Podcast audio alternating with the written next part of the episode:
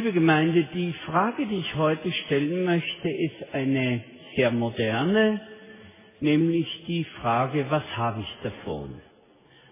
Was bringt es mir? Wir sind eklektisch, wir picken uns dies und jenes heraus, aber überall fragen wir, na, wenn es mir nichts bringt, dann ist es wohl nichts. Also es gehört einfach zu der Lebenskultur, die jetzt äh, dominant ist.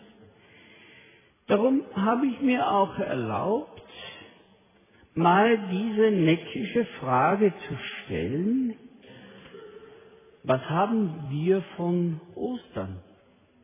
Und wir werden da über Texte aus dem Hebräerbrief sprechen, denn wir merken es auf jeden Schritt durch den Hebräerbrief, er möchte müde gewordenen Christen Begeisterung ins Herz Schaut doch, wie groß unser Glaube ist, wie groß unsere Hoffnung ist, wie groß die Verheißung ist, wie groß die Gnade ist, in der wir stehen.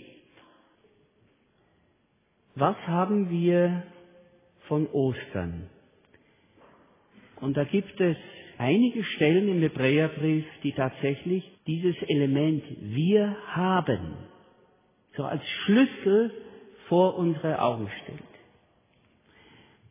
Der erste Gedanke ist der, weil Christus auferstanden ist, haben wir einen Hohenpriester im himmlischen Heiligtum. Die Stelle dazu 8, 1 bis 2.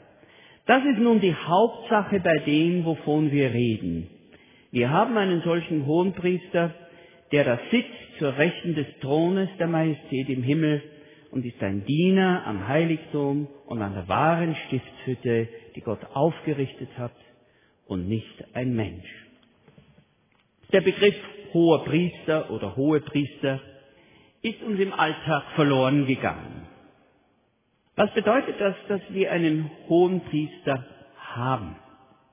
Die Funktion des Hohepriesters in der alttestamentlich-jüdischen Religion hat seine Mitte im jährlichen Versöhnungstag. Sicher, tagtäglich wurden private Opfer zum Tempel gebracht. Tagtäglich haben Menschen Buße und Reinigung gesucht oder Gelübde eingelöst. Aber einmal im Jahr ging der Hohepriester ins Allerheiligste mit einem besonderen Opfer. Und dieses eine Opfer bereinigte in umfassender Weise die Schuld und die Trennung zwischen Gott und dem Volk. Und zwar in einer solchen Weise, dass Israel, dass das Volk Gottes in, in den Shalom wieder eintreten durfte. Denn durch das Leben, durch die Ungerechtigkeit, durch die Schuld wurde ja diese Gnade auch immer wieder verschlissen, wurde immer wieder unsicher. Und darum gab es diesen einen Tag, wo das Volk Gottes wieder wissen durfte, wir dürfen neu anfangen, wir dürfen mit dieser bereinigten Zuversicht wieder unser Verhältnis zu Gott beginnen und unser Leben beginnen. Friede, Ganzheit, versöhnt sein. Segen kehrte zurück. Gericht und Fluch waren abgewandt. Israel durfte wieder für ein Jahr auf die Güte und Langmut auf das Wohlgefallen und die vergebende Gnade Gottes rechnen. Das heißt, der Dienst des hohen Priesters brachte das Leben vor Gott wieder ins Lot. Prinzipiell in direkter Hinsicht haben wir Christen jetzt nicht Anteil an dieser, an dieser jüdischen äh, Priestertheologie. Und auch Israel selbst, wenn wir das Judentum sehen, die haben ja im Jahre 100 nach der Zerstörung des Tempels neu ihren Glauben aufstellen müssen, ohne diese, diese Wohltat des jährlichen Sühnetages, Versöhnungstages. Und jetzt heißt es aber im übertragenen Sinn beim, im Hebräerbrief, wir haben einen hohen Priester. Nicht einen Menschen, sondern einen Auferstandenen, den Sohn Gottes. Nicht an einem von Menschen gebauten Heiligtum, sondern im Himmel, direkt in der Gegenwart Gottes. Er geht nicht tagtäglich oder auch nicht einmal im Jahr ins Allerheiligste. Nein, er wohnt, heißt es. Er wohnt im Allerheiligsten. Sein Entzündung, Entzündungsdienst geschieht permanent und ununterbrochen. Einmal, ein für allemal hat er unser Verhältnis zu Gott bereinigt. Ein für allemal hat er den Shalom, den Frieden errichtet.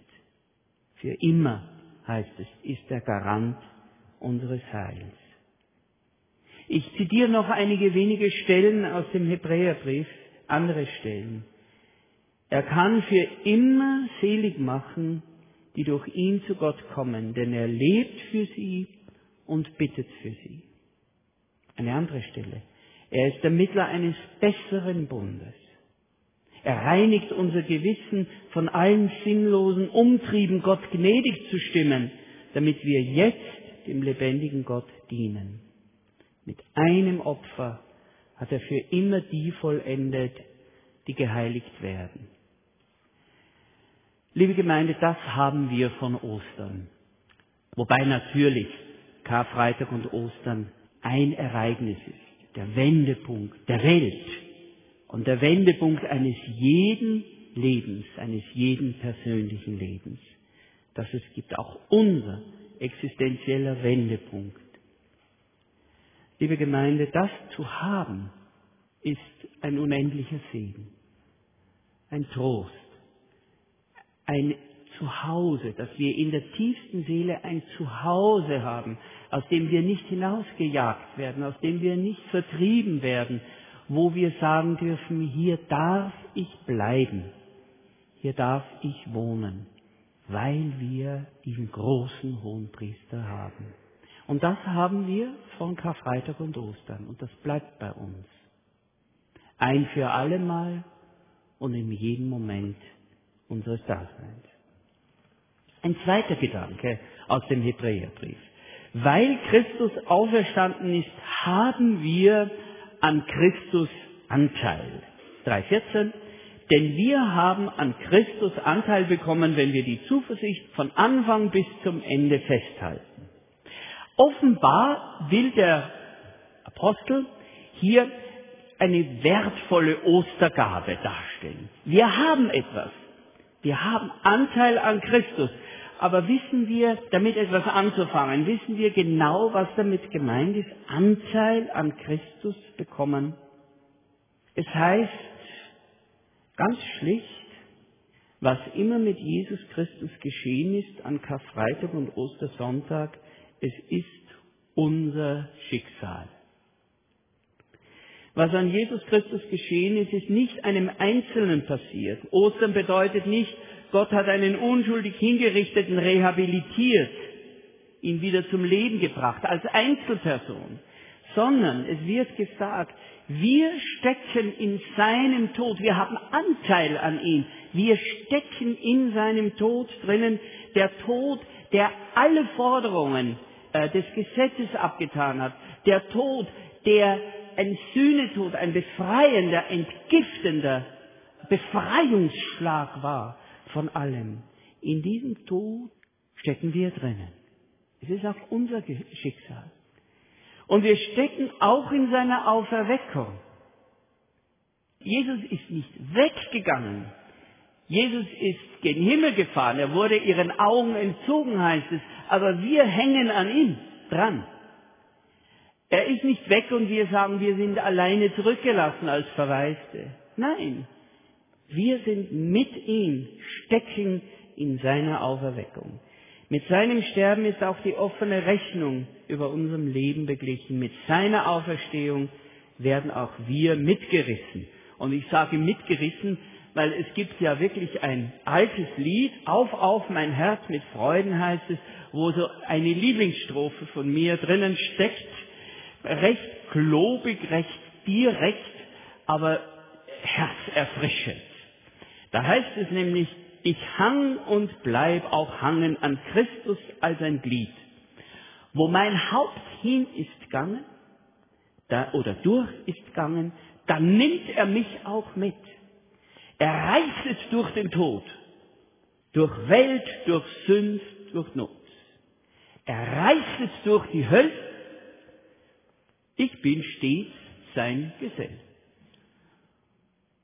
In allem un unglaublich kraftvollen und elementaren, was in, am Kreuz und in der Auferstehung geschehen ist, ich hänge dran. Wir haben Anteil an Christus bekommen. Und das ist doch ein Ostergeschenk. Ein drittes. Weil Christus auferstanden ist, haben wir einen sicheren Anker unserer Seele. Diese Hoffnung, zu der wir Zuflucht genommen haben, haben wir also einen sicheren und festen Anker unserer Seele, der auch hineinreicht bis in das Innere hinter dem Vorhang. Hier spricht der Verfasser wieder in dieser uns fremd gewordenen Symbolik vom Tempel, wo das Allerheiligste mit einem Vorhang vom Heiligen getrennt war. Bis hinein hinter den Vorhang, also bis in die Gegenwart Gottes selbst. Da hinein ist der Vorläufer für uns gegangen, Jesus, der ein Hohepriester geworden ist in Ewigkeit. Das römische Reich lag wie ein Kranz um das Mittelmeer. Die Seefahrt war ein Hauptnerv des gewaltigen Handelsraumes, den dieses römische Reich darstellte. Ein paar hundert Jahre vorher hat man noch gekämpft mit den Phöniziern, wer jetzt den Welthandel, den Seehandel praktisch am Mittelmeer in der Hand hält und mit der Zerstörung von Karthago. War klar, die Römer haben die Macht über diesen unglaublichen Wirtschaftsraum rund um das Mittelmeer. Und es gab Austausch, Handelsaustausch, dann drüber hinaus, von Indien bis Spanien, von Germanien bis Nordafrika. Aber dieser Nerv der, des Handels und des Wohllebens des römischen Reiches war durch eine Saison genau begrenzt. Dann brachen die Herbststürme los und jedes Schiff musste eilend einen sicheren Hafen suchen und dort verankert werden. Ohne Anker wird auch heute noch ein Schiff ans Ufer oder die Kaimauer getrieben. Die nachfolgenden Wellen üben so einen Druck aus, dass das Schiff früher oder später krachend zerbirst. Anker heißt in diesem Fall, auch jetzt für einen Menschen, der durchaus vertraut ist mit der Seefahrt, Zuflucht, Schutz, Sicherheit, Festigkeit.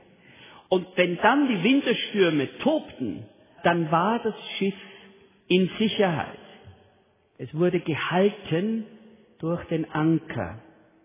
Solange der Anker hält, wird das Schiff intakt bleiben. Aber wir wissen auch, dass ein Anker nur so fest ist wie der Grund, in dem er verankert ist.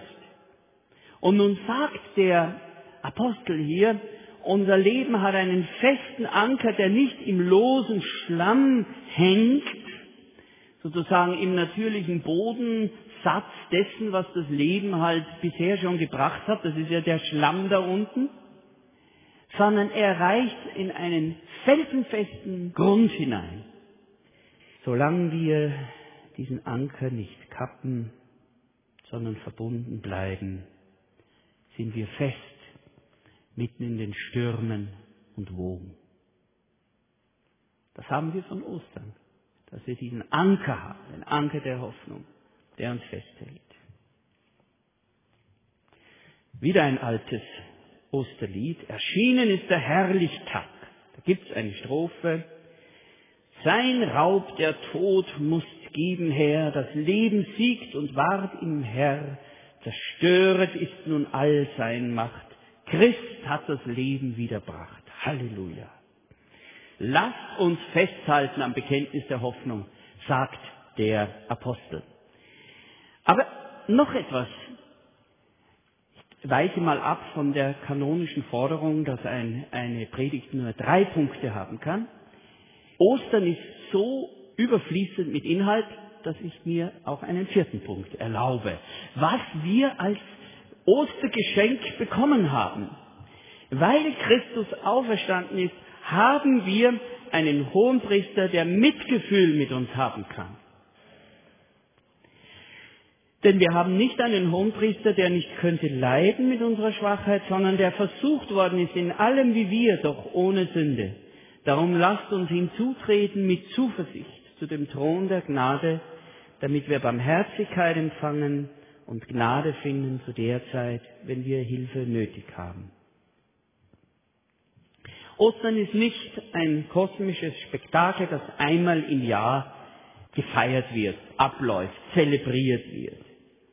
Wenn wir die Töne von dem himmlischen Heiligtum, von dem Ein für allemal, von Ewigkeit hören, dann kann es schon passieren, dass wir uns mit unserem kleinen Leben zu mickrig vorkommen. Wie ein Staubwölkchen, das sich irgendwo in dem großen Festsaal am Rande äh, angesiedelt hat.